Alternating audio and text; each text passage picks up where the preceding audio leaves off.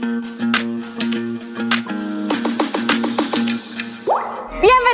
y bienvenidas al último programa de Punto y Hanna. No, o sea, del año. Tampoco crean que se van a sacar de mí tan fácil. Ah. Yo soy Sofía y vamos al punto. Ha sido un año muy loco, ¿no? Apenas en sus inicios, Estados Unidos casi se convierte en el Capitolio de los Juegos del Hambre. Tras perder las elecciones, Donald Trump incitó a todos sus partidarios para tomar la sede del gobierno como símbolo de resistencia para la posesión de Biden. Así es, el mismísimo presidente en turno hizo que la gente atacara uno de los edificios más emblemáticos de la democracia liberal del mundo. ¿Se acuerdan? No. Y eso pasó solo a los seis días de haber iniciado el año. No la... Sí, la... Y eso no fue el único evento en el que se vio involucrado Estados Unidos este año. Más recientemente sucedió un hecho histórico que seguro va a quedar marcado en los libros de historia. En el futuro estará un profesor o profesora mostrándoles esta foto y les dirá, seguro estaban muy chavos cuando esto pasó, pero aquí se ve el último soldado de las Fuerzas Armadas de Estados Unidos cuando salió de Afganistán tras 20 años de ocupación el 30 de agosto de 2021. Ahora, ¿por qué es importante esto, Sofía? Pues porque dos décadas de ocupación terminaron en una retirada que deja al país en tinieblas e incertidumbre ante la posible pérdida de libertades y derechos, principalmente de mujeres. Ya saben cómo dice el dicho, citando al famosísimo filósofo Platón en The Office. Estados Unidos nunca pierde una guerra, o las gana o se retira porque no son justas. O cómo olvidar los salados que estamos aquí en México. Solo acuérdense de esto. No, hombre, yo ya tenía preparado mis bolillos para el susto. La tierra tembló como los aficionados del Barça cuando Messi dijo ahí nos vidrios, despidiéndose del equipo que lo vio crecer. Todo estaba listo para que el astro argentino renovara contrato con el equipo, pero a última hora los directivos le dijeron que pues no tenían lana. No la. Sí la. Y no fue la única despedida dolorosa del año, pues también se nos unió nuestro adorado Daniel Craig, el James Bond de nuestra generación, con la película Sin Tiempo de Morir, donde Billie Eilish nos dio una canción de Mil de diez. There's no time to lie. Qué bonito cantas, caray. Nada más veo cómo creces y me hace llorar. Hacer películas es un riesgo, más cuando se están rodando escenas de acción, particularmente con armas. Como lo ocurrido en el set de la película de Rust, donde el actor Alec Baldwin disparó por error al director y directora de fotografía, quienes lamentablemente fallecieron. Esto por descuido del crew al darle un arma cargada al actor. Esto abrió un debate sobre el uso de armas reales y sus implicaciones durante las filmaciones. Y no es la primera vez que pasa, pues en la película The Crow, el hijo de Bruce Lee también tuvo errores cuando se usaron las armas. Este joven actor murió cuando le dispararon en el abdomen grabando una escena de acción. Pero ya saben, no todos son malas noticias. Nuestro director mexicano y exatec, Carlos Pérez Osorio, ganó el primer Ariel en 2021 por su largometraje Las tres muertes de Marisela Escobedo. También, la UNAM creó un videojuego este año basado en la conquista de Tenochtitlan con fines educativos llamado Yaopan. Este juego te guía a través de la historia de la princesa de guerra que colaboró con los españoles para derrotar a los mexicas. El punto de esta travesía es que los mexicanos aprendamos que no hay buenos ni malos en la historia y que de hecho los españoles no fueron los principales actores en la conquista de Tenochtitlan, sino que sorpresa fueron los tlaxcaltecas, Sofía no habla. Este juego lo pueden descargar gratuitamente en sus celulares a través de la App Store o la Play Store. Como se podrán haber dado cuenta, este año ha sido, estado lleno de muchos sucesos, tanto buenos como malos. Aunque solo pudimos cubrir algunos, es importante recordarlos para hacer los cambios en el futuro y mejorar como sociedad. Y una de las cosas que no podemos olvidar como mexicanos es el lejano 3 de mayo, cuando colapsó un tramo de la línea 12 del metro de la Ciudad de México. Desafortunadamente, este accidente dejó un total de 26 personas fallecidas, sin mencionar a varios heridos. Al día de hoy no se castiga al responsable. Con esta nota nos despedimos en nuestro último monólogo del año. ¿Alguien quiere decir algo? ¿En serio? ¿Tantas veces que me interrumpen en una temporada y no van a decir nada? Te amo, Sofía, súbeme el salario. Va. Muchas gracias. Yo soy Sofía y vamos a la entrevista.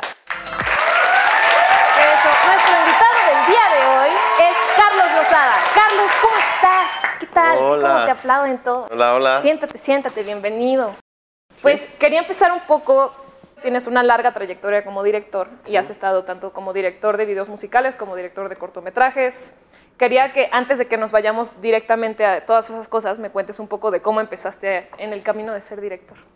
Ok, Bueno, tengo una corta trayectoria. ¿Ah, sí? pues sí, tengo 25 años. Ah, bueno, sí, pero... No, bueno, ya llegará el Ya punto llegará. donde sea una larga trayectoria.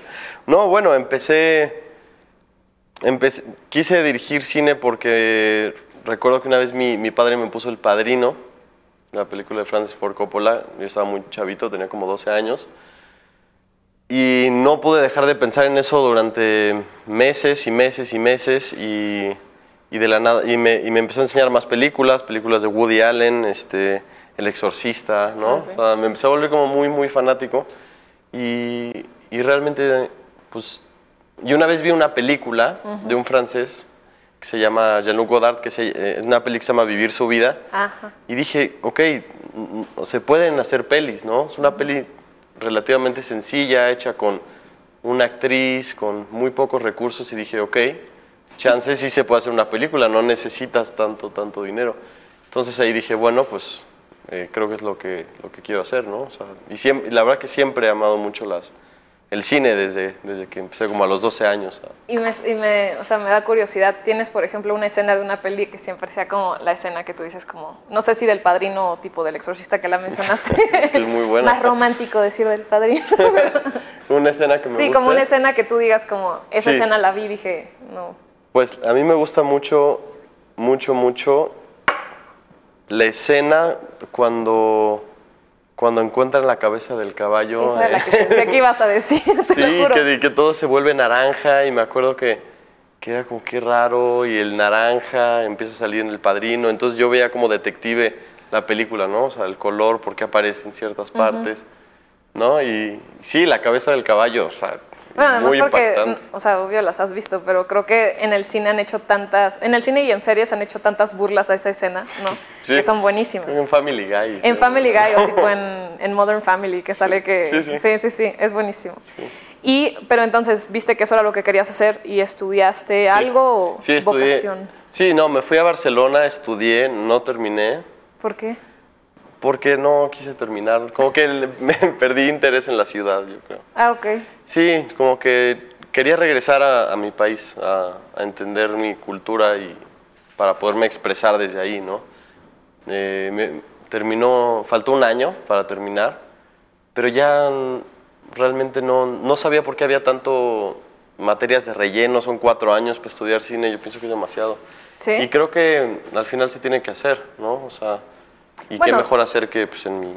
Luego dicen que, que en temas artísticos es bueno tener las bases, pero también ya una vez que tienes las bases es que empieza a salir tu propio estilo. Exacto. Entonces, sí, que- y a lo mejor por mi personalidad, más que nada, yo lo he aprendido ha- haciéndolo. Ok. O sea, lo he aprendido sin saber mucho y gastando dinero y decir por qué gasté en, en eso, ¿no? O sea, y quedarme endeudado seis meses por sacar un corto, ¿no? Pasión pura. Sí, exacto. Y este, has dirigido tanto, como estaba diciendo, eh, videos musicales como largometrajes o cortometrajes. Cortometrajes. ¿Y has todavía. tratado de hacer largometrajes? Pues o? ahorita estoy en proceso de escribir uno. Ah, Ok, espera, ahorita te pregunto eso, Sí. para no adelantarme. ¿Cuáles son las diferencias y cuáles te gustan más de- entre los videos musicales y los cortometrajes? Bueno, yo, a ver, es muy distinto, ¿no? O sea, al final, las dos son imágenes en movimiento, ¿no? Las dos, este, pero bueno, el cine es muy, es muy distinto al videoclip. El videoclip va, estás al servicio de una música, ¿no? Eres mucho más libre, no hay, no hay narrativa, no hay, eh, realmente puedes jugar más con estéticas, puedes jugar más con moods, ¿no? Con ciertos escenarios, este, no, no importa seguir una narrativa y no, no importa, este, pues, no, no es tan complicado, no, no, estás, no estás como agarrando la vida, ¿no? O sea, Pues puede ser como muy aesthetic y ya, ¿no? O sea, como Sí. mostrar imágenes lindas y... sí, digo, a mí no me gusta tanto Sí, sí, eso, a mí me gusta como, como que sí volverlo personal, ¿no? Aunque sea un videoclip, como que, que, o sea, que cuando me dan la música es como, ¿qué me expresa a mí eso, ¿no? ¿Cómo me relaciono yo con la música? Pero no te funciona porque, o sea, te lo digo por experiencia mía. Cuando escribo es con, con música, o sea, no puedo escribir sin música. Entonces, Sí, más bien sí. yo pensaría que es casi que un trigger Sí. para que puedas hasta Claro. expresar más. No, me encanta. Y al final cuando te dan una música es mucho más libre porque dices, ok, esta es la música y yo tengo que crear imágenes y, y en base a esto, ¿no? Cuando es a lo mejor un cortometraje es no hay nada, todo sale de ti Sí, y ah, de la vida y de lo que uno observa. No, es como muy... O muy empezar de distinto. cero con ya la visión de alguien un poco, ¿no? Exacta, exactamente, Ah, ok, es como una colaboración, es como, ok, tú me das esto, entonces déjame ver cómo yo lo puedo traducir a mi mundo visual, ¿no? Y no te ha tocado, por ejemplo, que ya les muestres la visión que tienes y te digan como por ahí, ¿no? Sí, sí me ha pasado. Pues O sea, me ha pasado, no, me ha- no, nunca, nunca totalmente, ¿no? Nunca No, así de, oye, ¿qué ya es está esto? listo y, híjole. No, no, no. Pero sí me ha pasado, por ejemplo, en el último videoclip que hice, que lo envié, me dicen, ¿sabes qué? Lo siento muy pesado en esta parte. Yo la verdad que estoy muy abierto. Al final estás hablando luego con la disquera o con el artista y estás haciendo una colaboración. Entonces siempre he sido como muy abierto y más que nada porque son grandes amigos con los que he colaborado y como Ah, que sí. creo en lo que, en lo que me dicen, ¿sabes? Entonces, este, pero nunca me ha pasado de construir algo y, y tenerlo que volver a hacer. Ah, qué bueno. No, me imagino la frustración. O sea, Sí. creo que es algo que pasa mucho. O Sí, que te dicen pasa. como, necesita más imaginación y tú. Sí, no, y siempre está eso, ¿no? Cuando mandas el primer corte y dices, "Puta", o sea, a ver, a ver qué. Sí, a ver qué me dicen. Sí, sí. Y uno de tus cortos es El privilegio de ser perro. Sí, es una, una obra, una Ah, es obra una de obra, teatro. perdón. Sí. ¿Qué tal? Ah, bueno, pero entonces me estoy adelantando, pero da igual. ¿Qué tal es dirigir entonces teatro? Dirigir el teatro es una experiencia para. Con, se necesitas muchos nervios de acero. ¿Por qué? Pues porque imagínate, o sea, estás a punto. Es que cor- no hay cortes, ¿no? No hay. eh, ahorita regresamos este, Ah, problemas ok, sí, sí, sí. técnicos. Tienes a 120 personas que acaban de pagar su boleto, este, juzgándote, ¿no? Esperando a ver el error o esperando a ver la magia, ¿no? Entonces, este, es, es, es, es, es- es casi ritualístico, ¿no? Es como un, es un proceso muy, muy ritualístico, es, enfrentarte con, pues, con la realidad, ¿no? Y, y eso, eso en función, o sea, durante la función, que es lo que a mí se me hace más interesante. Hay veces que un domingo la gente se puede reír de un, de un chiste que, que, que está en el Y texto. Y el siguiente domingo nadie dice nada, ¿no? Claro. O el siguiente domingo la gente sale enojada. Entonces estás trabajando también con el mood de la ciudad, este, cómo responde, es algo vivo, ¿no? Es algo que, y que va cambiando, es algo que no para, ¿no? No es, no es como, pues sí, es, o sea, Sí, sí. constantemente está creciendo. ¿no? Y, también quería ver si nos puedes contar un poquito de qué se trata la obra, porque sé que toca un tema muy fuerte. Entonces también para ver, porque no sé si esta fue la primera que dirigiste. Esta, esta fue la primera que dirigí, pero es la segunda temporada. Es una segunda temporada mucho más ambiciosa. ¿Ah, sí? Sí. A ver, primero cuéntanos de qué se trata y ahorita. Sí, sí. Este, bueno, eh, la obra se trata de... Son diferentes puntos de vista acerca de la, de la migración, son tres monólogos distintos. Antes eran dos, ahora, ahora hicimos tres. Uno es un policía de migración eh, de Estados Unidos que, que a través de un speech completamente lógico y fundamentado, como casi científicamente, explica por qué en este país no cabe nadie más. ¿no? Ok. Obviamente es un racista encubierto como casi todos Como- los policías de la frontera. ¿no? Eh, el, el monólogo de en medio habla de un, pues de un hombre que es, some- que es sometido como a unos interrogatorios por unos oficiales durante, duran- durante el 68, ¿no? Para que delate a sus amigos. Es un estudiante en el 68, ¿no? Y, y habla de, de, pues sí, o sea, lo van paseando en un coche y tiene que ir delatando a, a la gente que quiere y de la nada pues se encuentra con el amor de su vida y ahí está el dilema, ¿no? Si la va a delatar para sobrevivir él. Como en, O- como en 1984. De, no, nunca lo he leído. ¿No lo has leído? No. Lo siento. Eh, Está bueno. Sí, sí, me- todo el mundo me ha dicho. Sí, sí. Ok, ¿y el tercero? Y el tercero, este, el tercero es un, un inmigrante que ha vivido en, en varios lados, en Estados Unidos, en, en España, y cuenta cómo ha sido su vida a través del mundo sin tener papeles, ¿no? Y cómo eh, significa huir de, huir de tu país. Pues está muy interesante porque justo te fuiste de estudiar de, aquí- de Sí. España para venir acá y entender más y la Sí. obra que haces es... Sí, tan- Bueno, además dices que se ríen de un chiste, no sé si hay chistes. No, de verdad que es muy cómica. ¿Sí, ¿Sí es? Sí, no es Yo tan pensé que era broma. Hay momentos, ¿no? Hay momentos. Y este es un texto de Juan Diego Boto, que es un escritor argentino, que le escribió sobre la dictadura de Videla y le escribió como pues, hace algunos años. Y, y la verdad, yo cuando le- la leí con el actor, el actor y productor también de, de la obra, Diego Klein, dijimos como es que esto funciona tan bien en México, con la relación con Estados Unidos, funciona tan bien ahorita, entonces la, la adaptamos. Y obviamente, pues siendo mexicanos, es- hay mucha comedia, ¿no? O sea, hay mucha Sí. comedia de estar en la frontera, de me está hablando en español este oficial. Ah, ok, No, o ok, sea, ok. Es, sí, sí, hay, es, son muchas, hay muchas emociones. Pues supongo que además te ayuda a aliviar un poco el ambiente. O sea, si fuera Sí, 100% claro. seria, yo creo que de ahí saldrían todos Sí. como súper grises. así. Sí, exacto, y, no, y al final no, no es para eso. Sí, ¿no? sí, sí. O sea, es, es una realidad, en la realidad uno se ríe y hay veces hay malos momentos y, y momentos de encrucijadas, ¿no? Pero todo está pasando al mismo tiempo, eso es lo bueno del teatro, Está ¿no? muy, está muy interesante. Sí. ¿Y ¿Tienes, o sea, y, seguirías dirigiendo teatro? O sea, Sí, me- sí, sí, ¿Sí? Claro, me gustó mucho.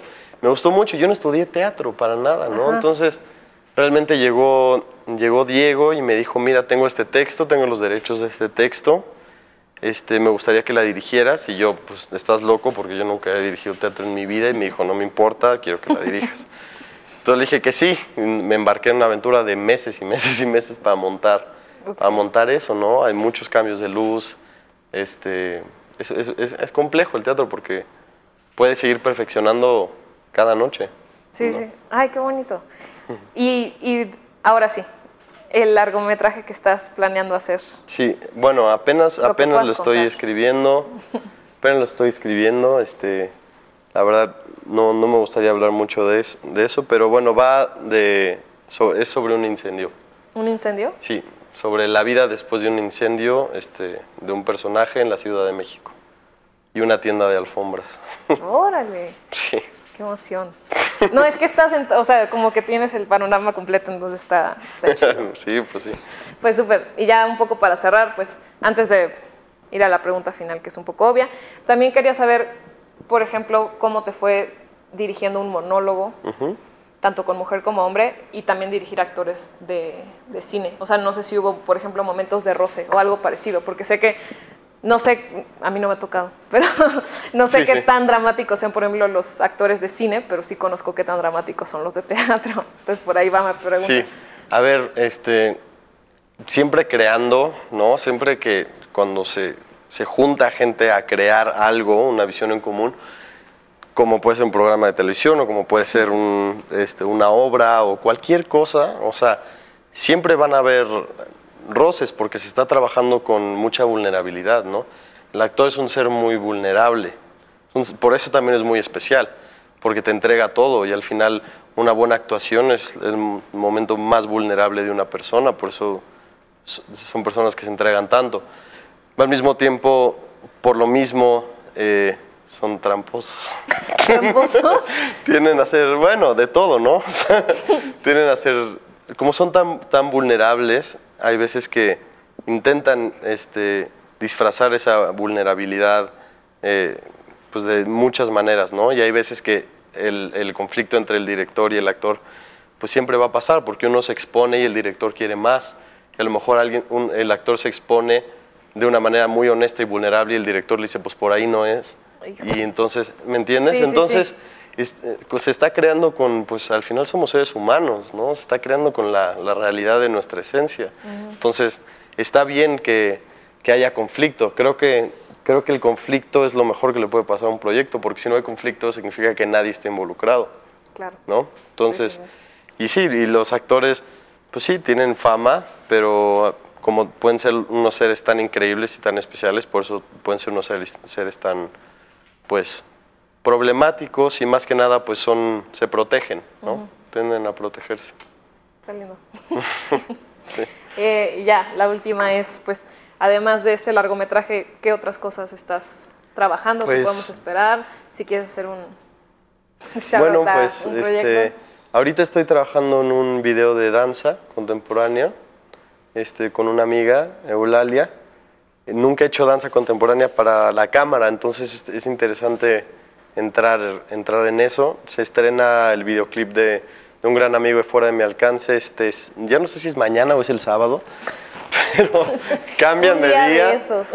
Y este, y pues sí, o sea, realmente eso es lo que, eso es lo que, lo que tengo que ofrecer por ahora, pero bueno, estaré próximo año quiero montar una obra este, ya personal, escrita por mí, donde pues trabaje de, pues, con mis memorias y pues cómo ha sido mis días aquí en la tierra. me parece bien, me parece bien. Me da risa, o sea, dices lo de las memorias y al principio dijiste, estoy muy joven. bueno, Hay mucho que contar aún así. Hay muchas memorias. La infancia, aparte, son como 10 décadas, ¿no? O sea, yo recuerdo mi infancia como si fueran 100 años, ¿no? O sea, el tiempo ahí se extiende. Entonces, claro. hay muchas memorias. Pero bueno, muchas gracias por habernos Gracias acompañado. Estuvo padrísimo saber un poco de tu trabajo y de todo lo que estás haciendo. Sí. Y a todos los que nos están viendo, queremos agradecerles muchísimo por estarnos acompañando toda esta temporada, por haber sido un público tan padre. Y nos vemos la próxima temporada con nuevos invitados y pues ya no sabemos qué tipo de cambio nos van a hacer, pero pues aquí vamos a estar. Y felices fiestas a todos. Nos vemos la próxima temporada.